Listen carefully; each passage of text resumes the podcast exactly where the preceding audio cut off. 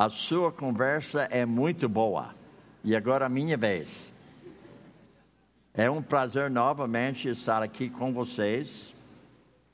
Nossa segunda aula hoje à noite. E agora veja o que alguém trouxe para mim: suco de laranja natural. Não é coisa boa? Eu vou levar para o hotel e amanhã eu vou tomar esse suco de laranja natural, porque lá eles não têm suco de laranja natural, eles só têm de caixa. Agora tem a coisa verdadeira, né? Muito bem. Então vamos para a página 81. Agora, lembra que nós havíamos abordado, é, justamente na última aula, nós abordamos um contraste entre a boca do homem e a boca de Deus. Então, lembra que na página 74, nós havíamos abordado quatro abordagens a respeito de quem é o homem. Três dessas abordagens é do lado humano, o que o homem pensa sobre a sua pessoa. E também ele fala quem é a pessoa, mas também ele fala o problema do homem. Ele fala da cura do homem ele fala do foco do homem. Agora, para ele, isso é uma teologia dele. Ele crê nisso, como se fosse a verdade mesmo. Então, na verdade, psicologia é uma teologia humana para o homem. Porque ele tem uma visão dele, e ele tem uma visão do problema dele, ele tem uma visão da cura do problema dele, e ele também tem seu foco na sua pessoa. Mas quando você vai do lado de teologia, ao oposto. Então você percebe que você está vendo a perspectiva bíblica do homem, pecador, pecador santo, se ele é convertido. E nós entendemos que o problema dele é rebeldia, incredulidade. Ele procura puxar brasa para a sua sardinha. Ele se coloca no primeiro lugar ele fala que é a cura, Deus fala que é a cura, é a salvação. E depois a salvação, a maturidade, onde você começa a lidar biblicamente com seus problemas da, de uma perspectiva bíblica. E você percebe algo a mais, você percebe também que o foco de Deus não está no homem, mas o foco de Deus para o homem é foco em Deus. Ou seja, em vez de ser preocupado com a minha imagem, a imagem que vale é a imagem de Deus dentro de mim. Então, é para eu refletir a imagem de Deus, não a imagem do homem. Então, o homem, naturalmente, ele reflete para os outros a sua imagem. Ele se preocupe se a sua imagem é, realmente é elevada ou abaixa. Então, ele fica preocupado com autoestima, autoimagem porque ele se ama de tal maneira que ele se torna egoísta, porque ele nasce egoísta. Então, por exemplo, quando eu estava criando meus filhos, eu nunca ensinei meus filhos a brigar. Eles não fizeram curso de brigar. Eles brigaram. Ninguém ensinou eles a brigar. E eu não ensinei meu filho a ser egoísta. Ele era egoísta. Ele brigava com seu irmão porque os dois eram egoístas. Eu não ensinei isso aí. Isso foi coisa natural do homem. Agora, foi ao contrário. Eu ensinei meus filhos como lidar biblicamente com os problemas deles. Então, quando eles eram bem novinhos, eu podia ensinar eles como lidar com problemas na sua vida de uma forma bíblica.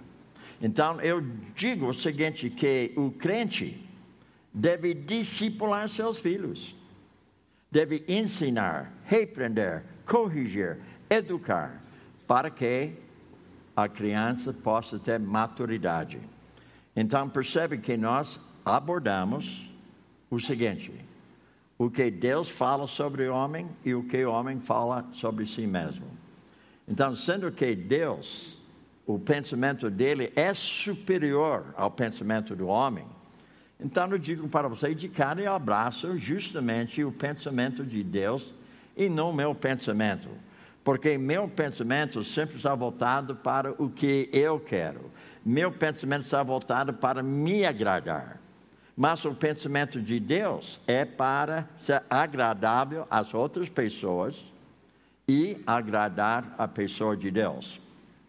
Agora, na quinta lição, antes de abordar a página 81, vai para a página 6, novamente, página 6, e vamos ver o sumário novamente, onde nós havíamos andado até aqui. Na primeira noite, nós havíamos abordado, você pode mudar biblicamente, parte 1.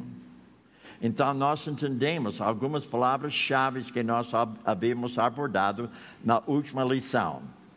E também na lição número 2, que fala também sobre a salvação, nós havíamos visto justamente o novo nascimento um novo relacionamento com Deus, um novo propósito que Deus tem para a nossa vida e um novo plano. E na lição número 3, nós abordamos o caminho do homem, o caminho de Deus, visando os recursos divinos. A palavra, ela é suficiente. O Espírito Santo é necessário, ele me capacita. Oração é vital.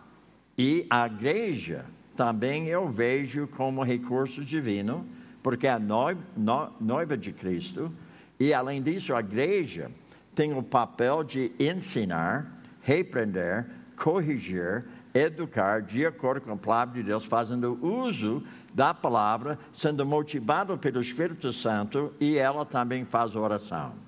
Então, para mim, a igreja é um recurso divino de Deus para a nossa vida no dia de hoje. E depois nós passamos para a quarta lição, onde nós fizemos um contraste entre a psicologia e teologia. Agora, na quinta lição, na, na, na rodapé, dinâmica bíblica de mudança. Agora, a chave para a mudança nossa começa aqui. A primeira lição até a quarta nos fala justamente como o homem é e como Deus é. E fala para nós como nós podemos resolver nossos problemas. Mas quando nós chegamos na quinta lição, nós estamos entendendo que a mudança é um, algo dinâmica, ou seja, dinâmica bíblica de mudança, onde nós vamos abordar espiral descendente e o espiral, ou seja, o percurso ascendente. Então, a primeira coisa que nós temos que entender sobre a quinta lição, que fala sobre a história do problema do homem. Essa lição é realmente a chave para você compreender a mudança bíblica na sua vida. Você precisa entender a história da mudança bíblica do homem. Agora, quando passa na próxima página, lição número 6, a base bíblica para mudança. Então, na base bíblica para mudança, nós vamos abordar três níveis do problema: o nível de sentimento, o nível de ação, o nível do coração. Agora, eu falei do jeito do homem: sentimento, ação e coração. Mas quando Deus trata, é coração, ação, sentimento. Então, quando nós chegamos na sexta lição, nós vamos ampliar esses três níveis do nosso problema. Na sétima lição, nós encontramos estrutura bíblica para mudança, onde nós vamos abordar duas palavras-chave: despojamento, revestimento. Despojamento significa desabituar-se de algo e revestimento significa reabituar-se de algo que agrada a Deus. Agora, na oitava lição, fala prática bíblica resulta em mudança permanente, onde nós vamos abordar dois planos para a nossa vida: o plano diário e o plano de tentação. Então, isso vai completar o assunto de mudança bíblica na vida do homem crente. E a partir de lá, nós vamos começar a fazer aplicações a problemas específicos que seria a nona, a décima e a décima primeira lição. E daí nós vamos terminar a primeira etapa de autoconfrontação. Na minha volta, nós vamos tratar a décima segunda lição, onde nós vamos tratar o assunto de problemas interpessoais. Não tem como resolver problema interpessoal sem você não entender como lidar com seus problemas pessoais, ou seja, lidando com o eu. Agora, na terceira lição, ou seja, a décima terceira lição, nós vamos tratar a segunda parte. E a segunda parte ainda está falando sobre o quê? Problemas interpessoais. Então, nós vamos tratar a vida conjugal, nós vamos tratar a vida familiar, nós vamos tratar o problema de depressão na vida da gente, porque depressão é um sintoma do problema. Depressão em si não é o problema, ela é sintoma de um problema no nível do coração. E nós, nós vamos tratar também ansiedade, preocupação, medo. E depois, pecados escravizadores. Então, isso seria para o mês de abril, quando eu voltar. Agora, vamos voltar para a página 81. Página 81. Então, a quinta lição. Agora, isso já facilita quando você percebe onde você é, havia passado nesses dois dias. Agora você está vendo como aquilo nos preparou para a mudança, ou seja, a dinâmica da dinâmica bíblica de mudança. Agora nós temos novamente um trecho bíblico que é a chave. Grifo seguinte: Não vos sobreveio a tentação que não fosse humana. Grifo também: Deus é fiel e não permitirá que sejais tentado, grifa, além das vossas forças. Pelo contrário, juntamente com a tentação, grifa, vos provará livramento de sorte que possais suportar, grifa, suportar. Então você grifou tentação, Deus é fiel, tentados, tentação e suportar. Então isso já faz com que você possa entender que nós vamos tratar o assunto de tentação e provação nessa lição. E depois, mais para frente, nós vamos ampliar ainda mais sobre esse assunto de tentação e provação. Então, é 1 Coríntios 10, 13. Agora vamos então para a página 82. Agora você percebe que o formato é o mesmo? A capa e depois a primeira página, depois a capa, é que é propósitos da lição. E sempre tem uma janela lá em cima que abre para nós, para nós podermos entender o que nós vamos abordar nessa lição. Grito o seguinte: para lidar efetivamente com os seus problemas atuais, você precisa reconhecer a sua incapacidade e buscar o poder de Deus. Então você nota que a dinâmica bíblica, a primeira coisa que eu preciso entender que eu sou eu não tenho capacidade de lidar com meus problemas sem a ajuda de Deus e sem a orientação de Deus que vem na Sua palavra e sem o Espírito Santo que me capacita, porque a palavra ela é suficiente, o Espírito Santo é necessário que me capacita para eu colocar na prática a palavra de Deus na minha vida. Ou seja, para lidar efetivamente com seus problemas atuais, você precisa reconhecer a sua incapacidade e buscar o poder de Deus. Então, isso vem através da palavra e o Espírito Santo que habita em você, porque ele fez uma transformação, ele iniciou uma boa obra em você, ele há de completar essa obra em você. Só cabe a nós corresponder com Deus. Então, para você entender como corresponder com Deus, na sétima lição, onde nós vamos tratar despojamentos, revestimentos, ou seja, desabituar-se daquilo que não agrada a Deus, habituando-me daquilo que agrada a Deus. Então, isso seria a estrutura onde eu posso corresponder com Deus com aquilo que Ele iniciou na minha vida. Isso fica para a sétima lição. Agora, logo abaixo, você está vendo os propósitos, novamente.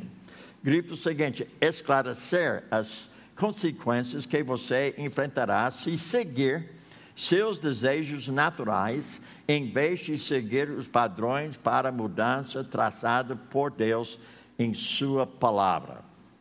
Letra B, Agripa. Ajudá-lo a identificar um problema específico ou uma dificuldade em sua vida com que Deus quer que você lide durante esse curso.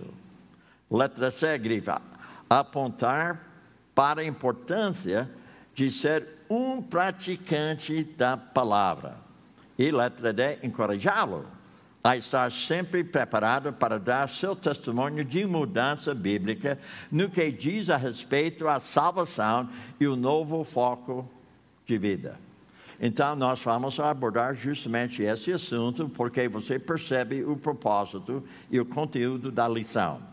Na segunda página, sempre, número inferior, mas, na verdade, nós estamos utilizando os números superiores. Mas, para você entender o formato, você percebe que a segunda página de cada lição é os princípios bíblicos.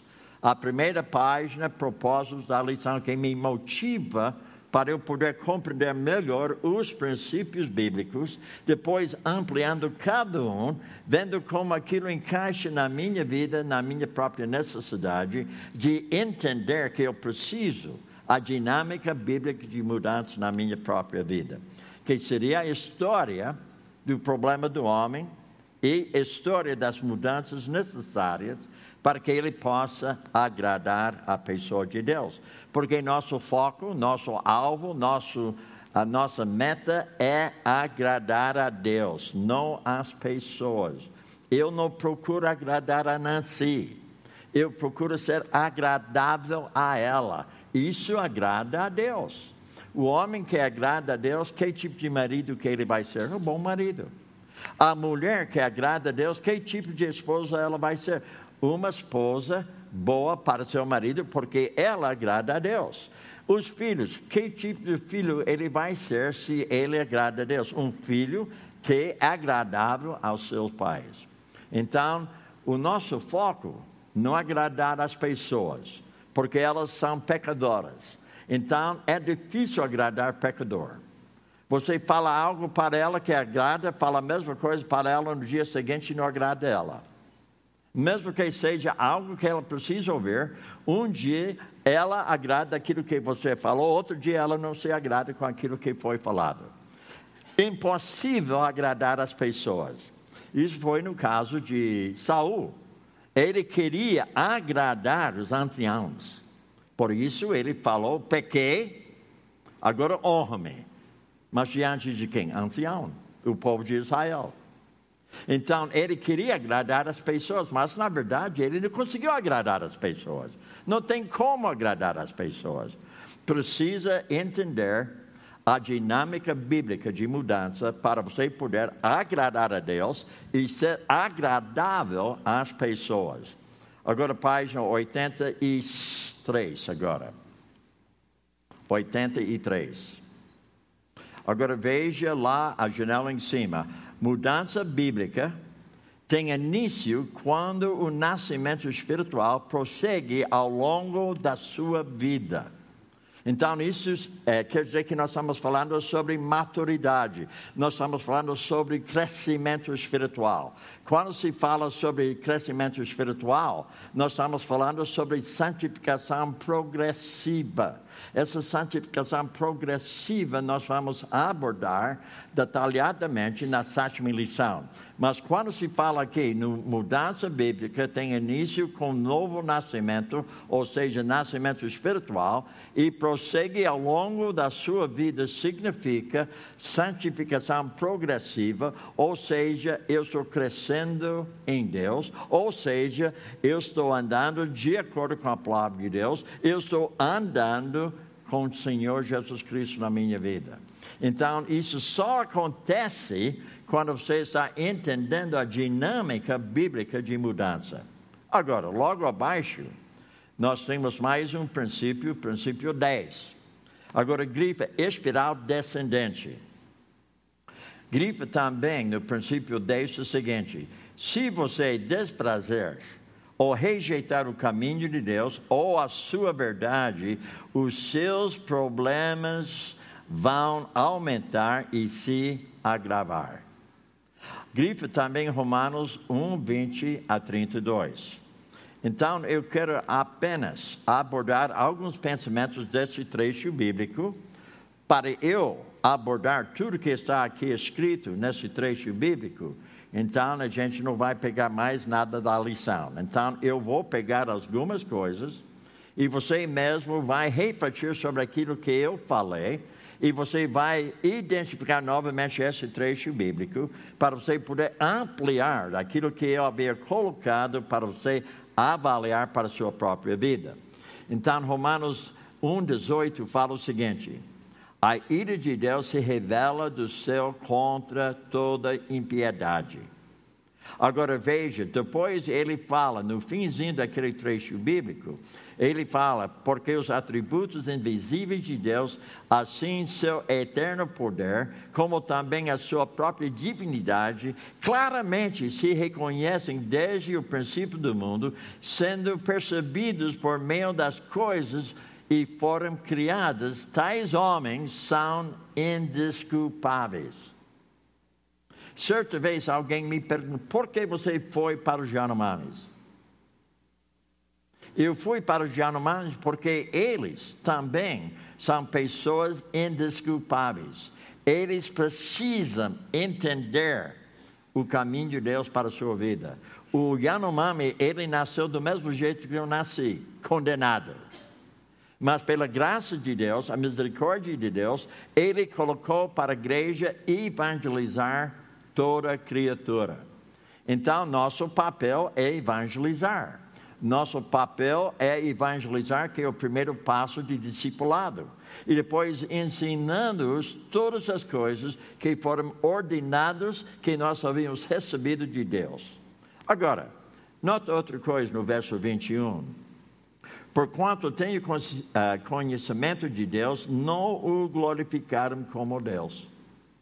O Yanomami tinha justamente uma revelação geral de Deus. Essa revelação geral é a criatura. Quando você está vendo uma nuvem, isso já fala de Deus. Quando você está vendo uma árvore, isso fala de Deus. Quando você está vendo uma mosca, isso fala de Deus. Toda criação fala de Deus. Então, no Yanomami, ele recusou. Em vez de adorar o Criador, o Yanomami adora a criação. Deu para compreender? Agora, o homem civilizado, às vezes, ele faz a mesma coisa. Em vez de adorar o Criador, ele adora algo diante dele que não é o Criador, mas a criação dele.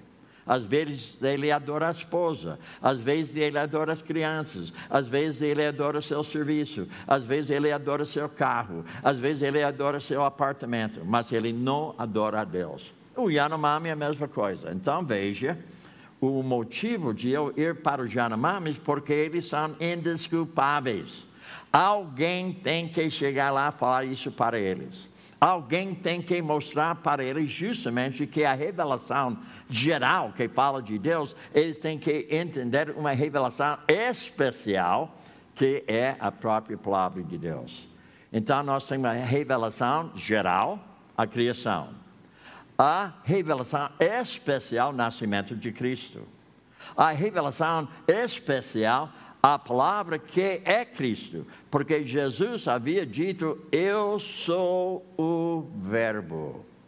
Então, o homem precisa entender que ele é indesculpável, ele está condenado, ele está no caminho para o inferno ele está totalmente afastado de Deus. Alguém tem que chegar a falar para ele. Agora, veja então, não o glorificaram, nem lhes deram graças, antes se tornaram nulos, nulos em seus próprios raciocínios, obscurecendo-lhes o coração insensato, inculcando-se por ser sábios, tornaram-se loucos. Então você percebe que quando o homem confia na sua pessoa, ele se torna a pessoa louca. Ele pensa que ele é sábio, mas ele não é sábio, ele é louco. Porque em vez de ele procurar a Deus, ou seja, em vez de ele corresponder com Deus, ele procura seu próprio ver, ou seja, o seu próprio eu, em vez de procurar justamente a pessoa de Deus. Então, o homem por si não procura Deus. Quem procura Deus busca o homem. O homem não busca Deus. Quando Deus me buscou, eu. Quem? Eu? Deus. O Senhor está falando comigo. Ele me buscou, eu não busquei a Deus. Quando eu fiz aquela viagem, eu não estava via viajando por Deus, eu estava viajando por mim. Eu tinha meus afazeres. E Deus ficava olhando ali naquele carro na estrada, ele me buscou. Por quê? Indesculpável. Eu sou pecador. Eu preciso entender qual é o propósito de Deus para a minha vida, qual é o plano dele, que seria o programa dele para a minha vida, que seria o processo, que seria o progresso que eu devo fazer devido ao meu problema de ser pecador. Agora veja algo a mais. Ele fala aqui, loucos e mudaram a glória de Deus incorruptível semelhante da imagem do homem corruptível. Então, isso que o homem fez. Agora, verso, eh, veja o verso 24, 26, 28. Por isso Deus entregou tais homens. De novo, no verso 26. Por causa disso, os entregou Deus às paixões infames. Mais uma vez, no verso 28 o próprio Deus os entregou à sua disposição mental reprovável para praticarem coisas inconvenientes. No verso 32, ora, conhecendo eles as sentenças de Deus, de que são passíveis de morte, os que tais coisas praticam, não somente as fazem, mas também aprovam os que assim procedem. Então, irmãos, aqui nós somos condenados. Você percebe, você não tem esperança nenhuma sem Deus. Somente Deus tem a resposta para a nossa vida. Somente Ele pode fazer a transformação da nossa vida. Somente Ele possa esclarecer a dinâmica bíblica de mudança. Agora, vamos então para o princípio número 11. Para que, você, ah, para que você tenha poder para vencer o mundo e os problemas da vida, grifa, é necessário um novo nascimento transformador. Então, isso significa evangelismo. Eu preciso ser uma pessoa que começa a evangelizar as pessoas que fazem parte do discipulado. O discipulado não é simplesmente ensinamento, começa com evangelismo, que o primeiro passo de discipulado, e o ensinamento, então, vem a segunda parte do discipulado. Você não pode ensinar alguém a andar com Deus sem esse alguém converter. Precisa, primeiramente, o quê? Novo nascimento. Ele precisa de novo nascimento transformador. Agora veja o princípio número 12. É pleno dever do homem grifa, temer a Deus e agradar os seus, guardar os seus mandamentos. Agora, o homem mais sábio que andar aqui nessa terra foi Salomão. Além de Jesus, Jesus era Deus, ele era homem. Homem, Deus, Deus, homem. Naturalmente, ele foi mais sábio do que Salomão. Mas no sentido humano, Salomão foi a pessoa mais sábio. Agora veja que ele fala em Eclesiastes 12, 13, você abre a sua Bíblia aí, então ele fala claramente um resumo para nós. Algo que até Jesus mesmo falou a mesma coisa, mas em outras palavras, você vai ver. Veja que ele fala: de tudo o que tem ouvido, a suma é teme a Deus e guarda seus mandamentos, porque isto é o dever de todo homem, porque Deus há de trazer a juízo todas as obras, até que estão escondidas, quer sejam boas ou quer sejam más. Agora, quando Jesus foi colocado na parede pelos fariseus, ele respondeu para eles dois grandes mandamentos. Dois grandes mandamentos: amar teu Deus, amar teu próximo. Agora, para amar a Deus, você tem que temer a Deus. Você tem que reverenciar a Deus. Você tem que respeitar a Deus.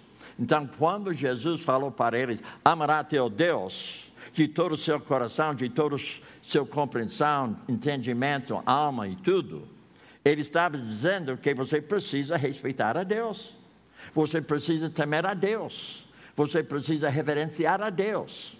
E o segundo é amar teu próximo. Então veja que ele fala: teme a Deus e guarda os seus mandamentos. Quais são os seus mandamentos? Dois grandes. O primeiro, amará a Deus, isso são quatro mandamentos do livro de Êxodo quatro mandamentos verticais. Quando você ama Deus, você está obedecendo quatro mandamentos verticais. Quando você ama seu próximo, você está cumprindo seis mandamentos horizontais. Você está amando a pessoa. Quatro mandamentos verticais, seis orientais. Então Jesus fez um resumo ele falou dois grandes mandamentos. Então, Salomão, ah, ele fez a mesma coisa: teme a Deus, guarde os seus mandamentos. Então, ele, depois, toda a sua vida, ele chegou a essa conclusão. Ele falou em duas linhas só, ou seja, algumas palavras, que tudo o que tem ouvido, assuma é: teme a Deus e guarde os seus mandamentos.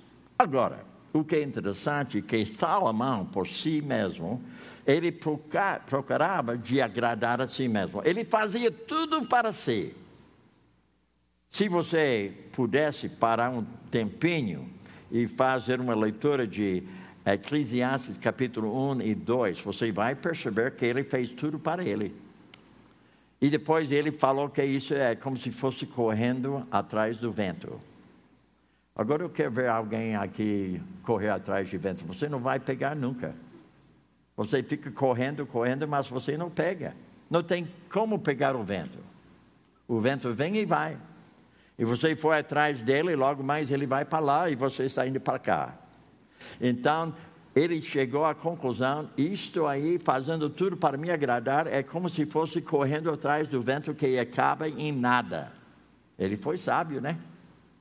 E depois ele falou no capítulo 2, 24: Nada há melhor para o homem do que comer e beber e fazer que sua alma goze o bem do seu trabalho.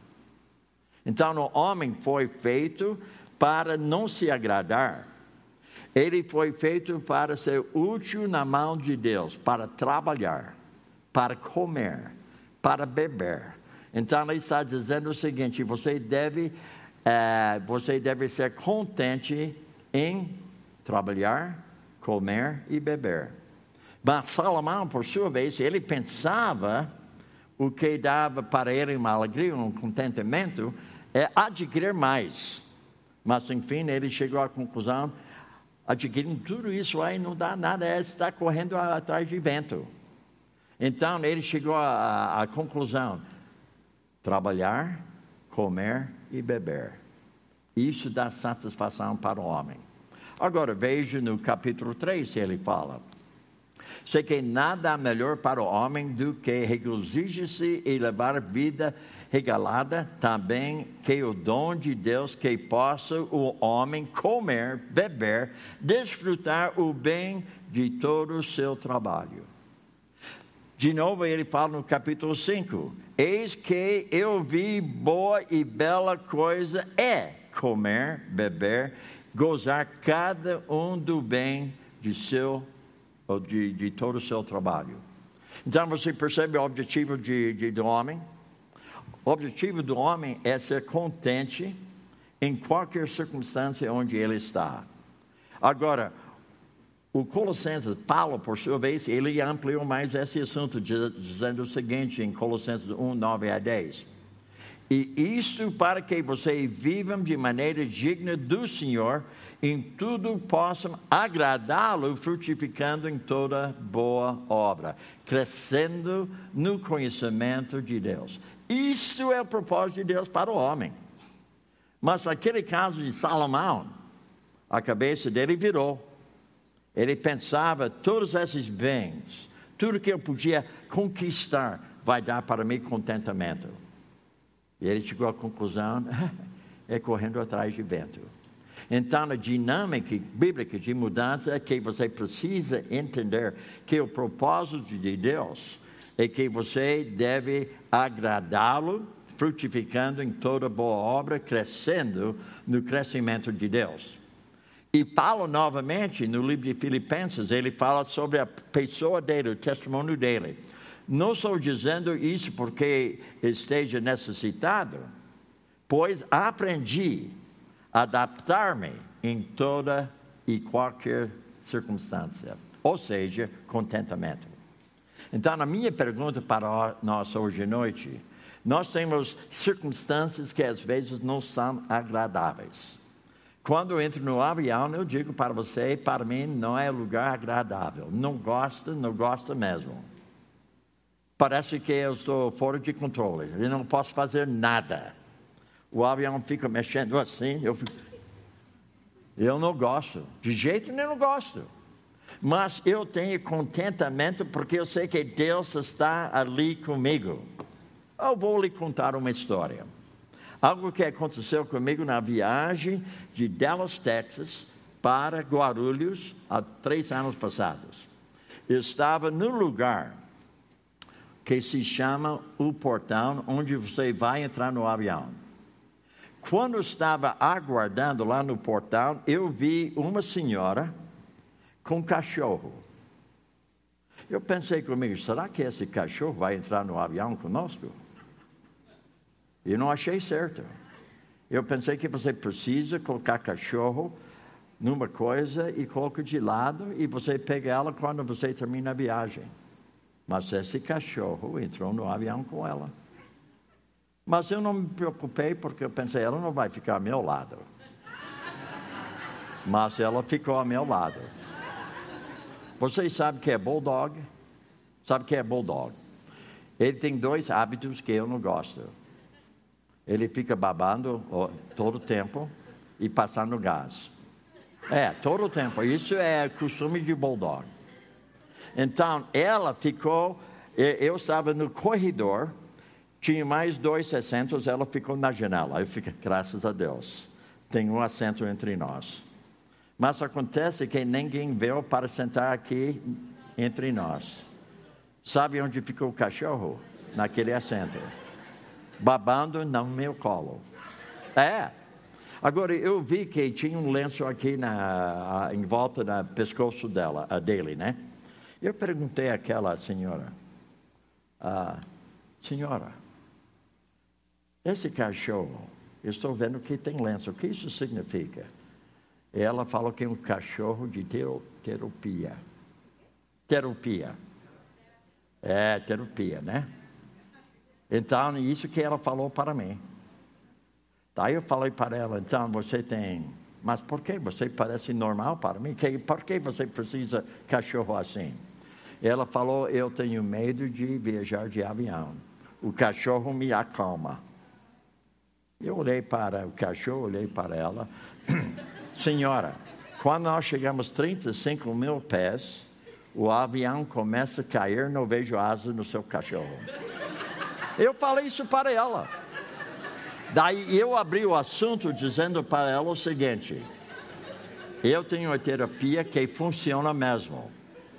Daí eu citei para ela Filipenses 4, 6. Não andeis ansiosos de coisa alguma. Eu fui explicando para ela. Mas eu falei para ela: isso não funciona para vocês se você não conhece Jesus. Isso só funciona para quem que conhece. Eu tinha mais do que meia hora de evangelismo, ela se abriu assim. Eu não ofendi ela, porque eu fiz leitura. Quando eu fiz leitura da pessoa, eu sabia o que eu podia falar para ela. Agora, você não fala isso para todo, todo mundo, né? Mas você tem que fazer a leitura da pessoa. Então, irmãos, percebem, eu estou falando sobre o quê? A dinâmica bíblica de mudança. A confiança dela estava no cachorro. Imagina, cachorro, sem asa, no avião. Como o cachorro vai ajudar ela? Agora, vamos então voltar para a nossa apostila e vamos ver agora é, princípio 13. Grifo o seguinte: é, para se apropriar da sabedoria concedida por Deus, para que você lide com seus problemas, é preciso pedir com fé. Que tipo de fé? Fé salvífica, fé salvadora. Tem muita gente que tem fé que não é fé. Quando ele fala fé, ele está falando sobre fé salvífica. Agora, grifa Tiago 1, 5 a 8 onde nós vamos fazer uma pequena leitura bíblica sobre esse trecho. Eu vou dar algumas explicações. No versos 2 a 4 fala o seguinte: Meus irmãos, tende por motivo de toda alegria o passardes por várias provações. Lembra que eu falei da morte da minha filha? Duas horas de raiva que eu tinha contra Deus. Duas horas que eu tinha uma ira contra Deus duas horas. Eu achava que ele havia me abandonado. Eu achava que, olha, minha filha não tinha nada a ver com aquilo que eu estou fazendo, melhor que tivesse me matado, não ela. Irmãos, duas horas eu pensei do jeito do homem. E quando caiu a ficha, passou o cartão, eu entendi que todas as coisas cooperam para o bem daqueles que amam a Deus. E eu entendi que a alegria do Senhor não é um sentimento. A alegria do Senhor vem do Espírito Santo que habita em você. Essa alegria que Deus lhe dá, isso fornece para você uma força. Agora, isso não quer dizer que quando ela faleceu que eu fiquei sorridente. Não fiquei. Mas a alegria do Senhor, sabendo que Ele estava comigo, sabendo que Ele tinha plano para a minha vida, sabendo que todas as coisas cooperam para o bem, eu não me encarava mais como vítima. Eu me encarava como uma pessoa canudo, sendo útil para Deus nesse local. A minha esposa passou quatro meses deprimida. Ela chorava na hora que ela levantava, ela chorava durante o dia, ela chorava na hora que ela deitava, ela acordava durante a noite chorando de novo. Quatro meses. Eu não podia quase fazer nada. Simplesmente coloquei meu braço em volta dela e eu orava por ela. E às vezes passava um trecho bíblico para ela. Depois, quatro meses, ela se levantou a liderança da missão Novas Tribos pediu que eu levasse ela de volta para os Estados Unidos para ela recuperar a depressão. E eu falei, não quero levar ela para lá. Mas sou submisso. Se vocês nos mandam, a gente não tem escolha. Mas eu quero fazer um pedido. Eu quero ficar aqui com ela. Eu não quero levar ela para lá. Pelo seguinte, se ela não levantar assim, aqui, ela não volta mais. Ela precisa levantar onde ela caiu. Mudando o ambiente, irmãos, não resolve problema. O que resolve problema, sabe que é mudança, ou seja, a dinâmica bíblica de mudança. Percebe? Quando estou falando isso para você, você está vendo a base bíblica que eu tenho aqui. Veja novamente, tende por motivo de toda alegria o passagem por várias provações. Eu estava necessitando ser mais sábio. Então, no verso 5: Se, porém, algum de vós necessita de sabedoria, peça a Deus. Veja também no verso eh, 22: Tornai, uh, Tornai-vos, pois, praticantes da palavra, não somente ouvintes, enganando-vos a vós mesmos. Irmãos, eu tinha que começar a praticar mais a palavra na minha vida. Agora veja, ele fala, porque se alguém é ouvinte da palavra, não praticante, assemelhança-se de ao homem que contempla no espelho, e seu rosto natural, pois a si mesmo se contempla e se retira para logo se esquece de que como era sua aparência. Mas aquele que considera atentamente a, na lei perfeita, a lei da liberdade, nela persevera, não sendo ouvinte negligente, nela persevera, não sendo ouvinte negligente, mas operoso praticante, essa será bem-aventurado. Isso foi meu remédio. Isso foi meu acontecimento bíblico. Isso foi como Deus podia voltar no meu coração, mostrando para mim que a alegria de Deus não tem nada a ver com as circunstâncias. A alegria de Deus tem algo a ver com uma coisa só: relacionamento com Ele. Com relacionamento com Ele, você pode gozar a alegria do Senhor na sua vida. Mudando as circunstâncias não adianta. Nós devemos levantar onde você cai. Você precisa entender que Deus está em todo lugar. Você precisa entender que a Bíblia, a palavra de Deus, é suficiente. Você precisa compreender que a dinâmica bíblica de mudança, que a Bíblia, ela é suficiente. O Espírito Santo nos capacita, ele é necessário. Oração é vital. Então, foi dessa maneira que a minha esposa recuperou-se. Levou quatro meses mas ela levantou-se. Se ela tivesse, se eu tivesse levado ela para os Estados Unidos, eh, nós não íamos voltar mais para o Brasil, porque ela teria na cabeça dela aquela dor do Amazonas na sua vida. Eu não quero saber mais. Mas o fato que ela levantou lá, ela se tornou vitoriosa. Ela podia se ver não como vítima mais, porque ela entendeu todas as coisas cooperam para bem daqueles que amam a Deus. Agora, vamos para a página 85. Na página 85, espiral descendente. Agora veja a janela em cima, grita o seguinte: Você seguirá em geração a derrota e perdição você seguirá em direção à derrota e perdição. Logo abaixo grifa: os problemas têm início no, no, não na bomba, homem interior, o coração do homem. O coração do homem não é a bomba. Página 84. Está no página 84 então veja, você seguirá em direção à derrota e perdição. Grifa, os problemas têm início onde? No coração. O coração é o homem interior. Remédio não atende o coração do homem. Remédio é para a parte orgânica. Remédio para a parte orgânica. Mas o remédio para o homem interior é a palavra. Porque o problema do homem não é as suas circunstâncias.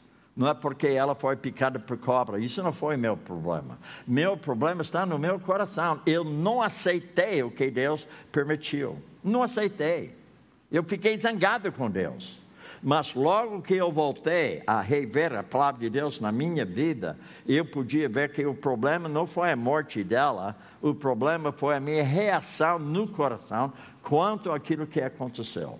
Eu não podia fazer outra coisa qualquer, não podia mudar nada, mas eu podia experimentar a dinâmica bíblica de mudança no meu coração quanto àquilo que Deus permitiu na minha vida para o meu bem. Agora, explicar para o meu bem, eu não posso explicar, não sei como explicar, mas eu aceito pela fé salvífica, porque eu confio no Deus amoroso.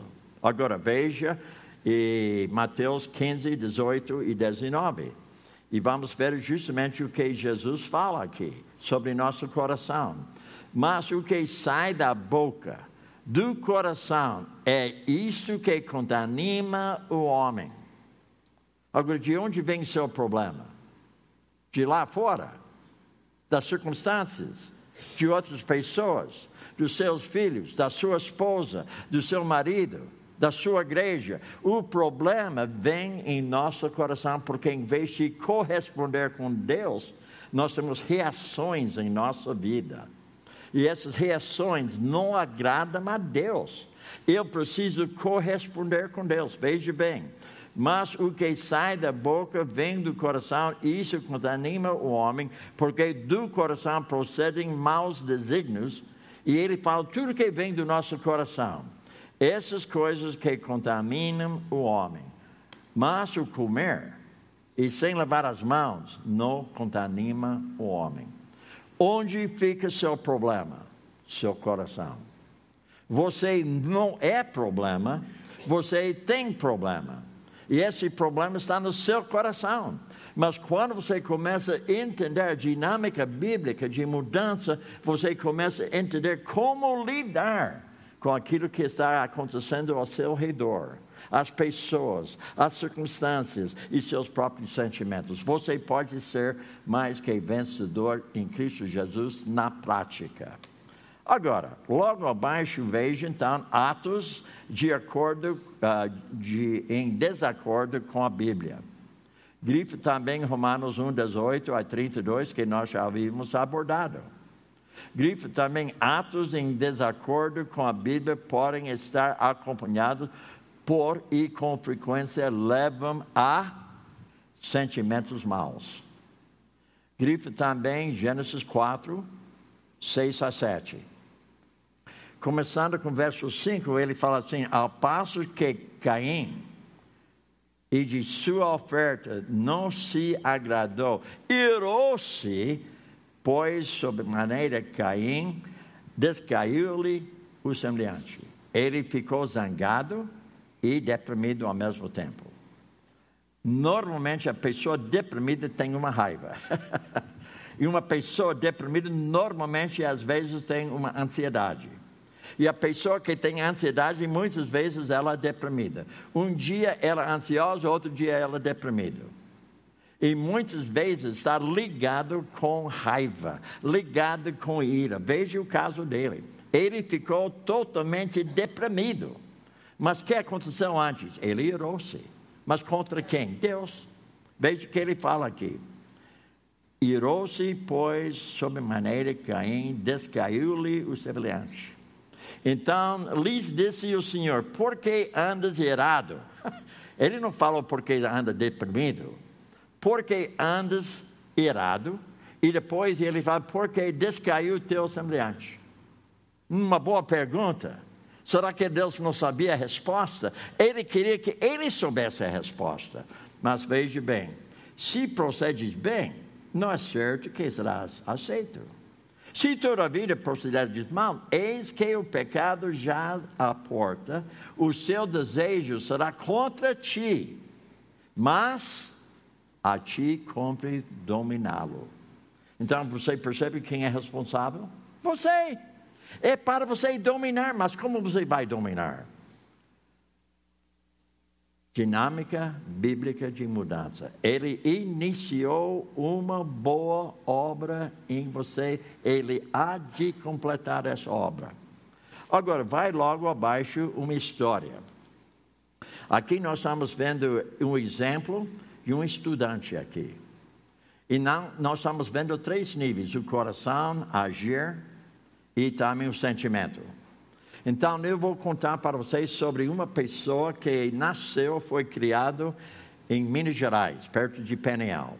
Ele era um jovem e o pai dele não sabia ler. O pai dele era bem simples, mas o pai dele queria que ele tivesse a oportunidade de estudar.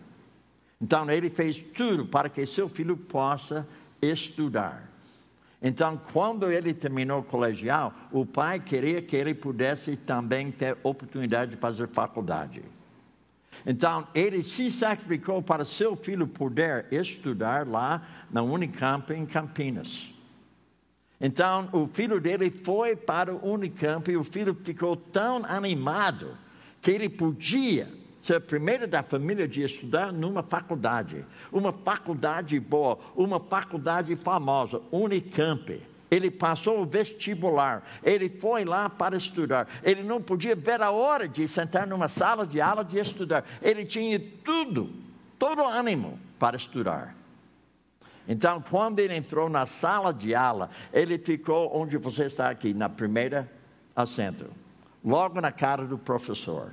Ele ficou lá, ele tinha seu livro, ele tinha caneta, ele tinha caderno, ele tinha tudo. Ele estava assim. Ele queria aprender. Então, depois da aula, logo no fim, o professor deu uma tarefa para todos.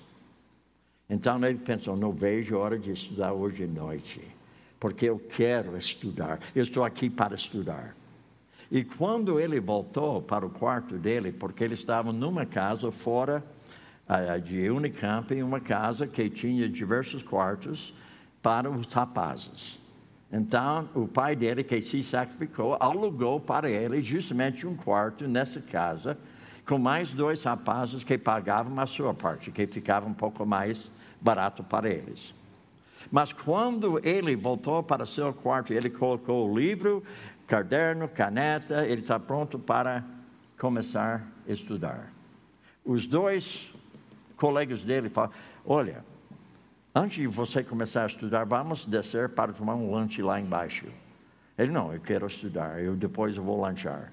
Ah, mas sabe que agora tem mais menina agora do que depois. Agora não sai daqui dizendo que eu falei mal de menina. Não falei mal de menina. Mas ele queria descer para conhecer menina. E quando ele desceu, ele gostou tanto do local, ele conheceu uma menina. Ele conversava com ela muito. Passou hora. E quando ele voltou para seu quarto, tinha uma regra. Depois das 11 horas, apaga a luz. Ele não podia estudar. Apagava a luz, ele passou a noite em branco, porque ele não estudou. Ele sabia que o dia seguinte para ele entregar a tarefa. No dia seguinte, ele não ficou onde você está hoje. Ele ficou lá onde ele está, lá, bem no fundo. E ele entrou lá na sala de aula, ele sentou assim. Para o professor nem percebeu que ele estava lá, mas ele assinou a chamada, né? Para ser prova que ele estava. Então, ele tinha medo que o professor ia pedir a tarefa dele. Então, ele ficou lá escondido. Mas a sorte dele, o professor esqueceu pedir a prova, aliás, o trabalho dele. Então, isso repetiu diversas noites, ele não fazia suas tarefas. E logo mais, o pai dele havia saído da roça, foi para Jacutinga, fez uma ligação de telefone para seu filho lá naquela casa, que custou caro naquele tempo fazer uma ligação, porque não tinha smartphone, só tinha dumb phone. Dumb phone que é caro também. Então, ele ligou para seu filho. A primeira pergunta do pai: Como está indo lá na Unicamp? Está gostando? Ah, pai, que uma maravilha. E seus estudos? Ótimos. Então você percebeu não somente que ele não fez a prova, ele culpou outras pessoas, aliás, as tarefas, ele culpou outras pessoas, os colegas dele, e ele culpou a menina porque ela era bonita, a culpa dela, porque ela queria conversar com ele, ele não queria perder a oportunidade. E ele falou para seu pai que é, é ótimo. E os seus estudos são, ah, notas boas. Então, ele ficou tão preocupado depois de ter mentido para seu pai que no dia de prova, ele entrou na sala de ela, ficou ao lado de uma pessoa que fazia todas as suas tarefas. Ele colou na prova e foi pego em colar na prova. Ele foi expulso da escola. Agora, logo depois, são três coisas que aconteceu com ele. A primeira coisa que ele percebeu, o sentimento dele foi lá embaixo. Então, ele queria alguém animar ele. Ele pensou que o problema era os rapazes e depois a menina. Você percebe como ele passou a culpa em outros países, mas ele não foi responsável. Mas ele culpou ela, ela bonita. Ele culpou eles, eles que levaram ele para conhecer ela. Então a culpa não era dele, mas quem fez com que ele mentisse para o seu pai? Isso não foi problema dele? É, foi problema dele. E quando ele colou, qual foi o problema? No nível do coração dele. Deu, deu para perceber. Mas ele estava no nível de sentimento. Ele não pensou que estava no coração dele. Ele não pensou que estava na ação dele. Ele pensou no nível de sentimento. Então ele foi deprimido. Então, irmãos, a dinâmica bíblica é importante em nossa vida. A, dinâmica bíblica de mudança é importante para nós. Agora, volta para a página é, 83 novamente. E veja percurso ascendente. Percurso ascendente. Princípio número 14, grifo seguinte: você deve obedecer constantemente a palavra de Deus. Mais uma vez, você precisa, você deve obedecer constantemente a palavra de Deus. Vai agora para a página 86. Página 86. Na página 86, que nós estamos vendo aqui, uma, uma página que eu chamo esquisita. Porque você começa na rodapé. em vez de começar lá em cima, você começa na rodapé. E você está vendo aquela seta lá, né? Mudança bíblica afeta seus pensamentos, palavras e ações. Para você pegar o percurso ascendente, a primeira coisa que você precisa fazer, confesse os pecados específicos já identificados. Então, ele tinha diversos pecados que havia cometido. Para ele recuperar o coração, ele precisa confessar seu pecado especificamente. Agora, depois, arrependa-se, ou seja, arrependimento genuíno, em vez de me agradar, eu vou agradar a Deus. Agora, veja ainda, entregue os caminhos ao Senhor sem reservas. E ainda seja obediente à palavra como expressão do seu amor ao Senhor. Sendo que nosso tempo é curto, eu não posso chegar até lá em cima onde fala tenha vida em abundância cheia da paz e alegria. Então, você percebeu hoje nós havíamos pegado o espiral descendente. Quando você está aqui, você nem percebe e logo mais chupa você.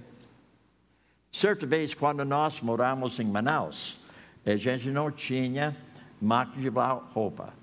Tinha que levar roupa num tanque. Então, minha esposa, ela colocou roupa lá, ela lavou a roupa, tinha que tirar a roupa e para descer a água suja, para colocar a água limpa de novo, para colocar a roupa novamente. Está me entendendo? Quando ela puxou o, o, o plug lá embaixo, parece que a água só ficou assim. Parece que nem estava descendo. E de repente, foi água. Irmãos, espero descendente de pecado assim para você. Parece que nada está acontecendo. Você está numa boa, logo mais chupou você. E você fica deprimida, ansiosa. Você culpa as pessoas, você culpa as circunstâncias, você culpa os seus sentimentos, em vez de assumir responsabilidade sobre seu próprio coração junto à palavra. Agora, vai para a página 87 e a janela em cima grifa o seguinte: o seu amor a Deus, ou seja, a Jesus Cristo, reverencia-se pela obediência à palavra de Deus. Grifa também em 2 Coríntios 5,10 e vamos ver o que esse trecho nos fala. É um trecho bem simples, algo que facilita você entender o plano de Deus para a sua vida. Então, ele fala o seguinte no, no capítulo 5, versos 9 e 10. Por isso que também nos esforçamos, quer presentes ou ausentes, para lhe sermos agradáveis, porque importa que todos nós comparaçamos perante o tribunal de Cristo, para que cada um receba segundo o bem ou mal que tiver feito por meio do corpo. Agora, antes, você percebe que tem outro trecho que facilita você entender melhor. Grifa também 1 João 2, 3 e 4. que diz assim: Ora, sabemos que o temos conhecido, por isso, se guardamos seus mandamentos. Deu para entender? Veja, sabemos que temos conhecido, por isso, se guardamos os meus, os seus mandamentos. Aquele que diz, eu conheço, e não guarda seus pensamentos, os seus mandamentos, é mentiroso, e nele não está a verdade. Então, se alguém fala, eu conheço Deus, e não guarda os seus mandamentos, ele fala que você é mentiroso. Então, você percebe que você deve ser constante, e a chave para você hoje à noite é entender justamente a dinâmica bíblica de mudança. Agora, para terminar, vamos ver então logo abaixo, é, algoritmo número um, grifo, você é salvo pela graça de Deus não pelas suas obras, mas você foi criado em Cristo para boas obras. Não pelas obras, mas para as obras. Grifa Efésios 2, 8 e 10 e Tiago 2, 17 e 18. Então, isso vai ser justamente o último trecho que nós vamos abordar hoje à noite. Efésios 2, 8 a 10, nós já havíamos abordado na primeira lição, 8 e 9. Veja que fala, pela graça sois salvos mediante a fé salvífica.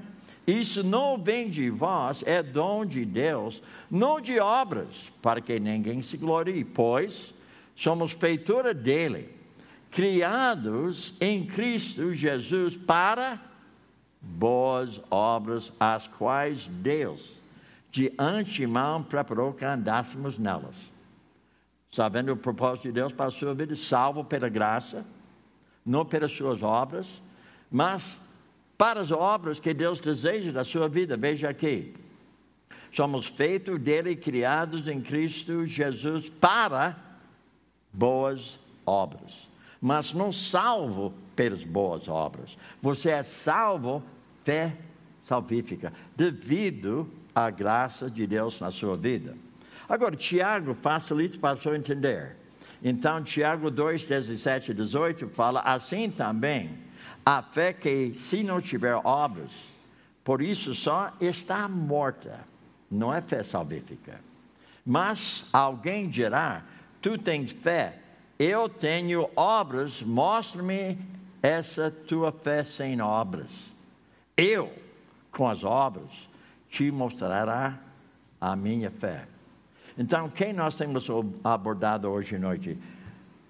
Esperar o descendente e percurso ascendente. Onde você está hoje?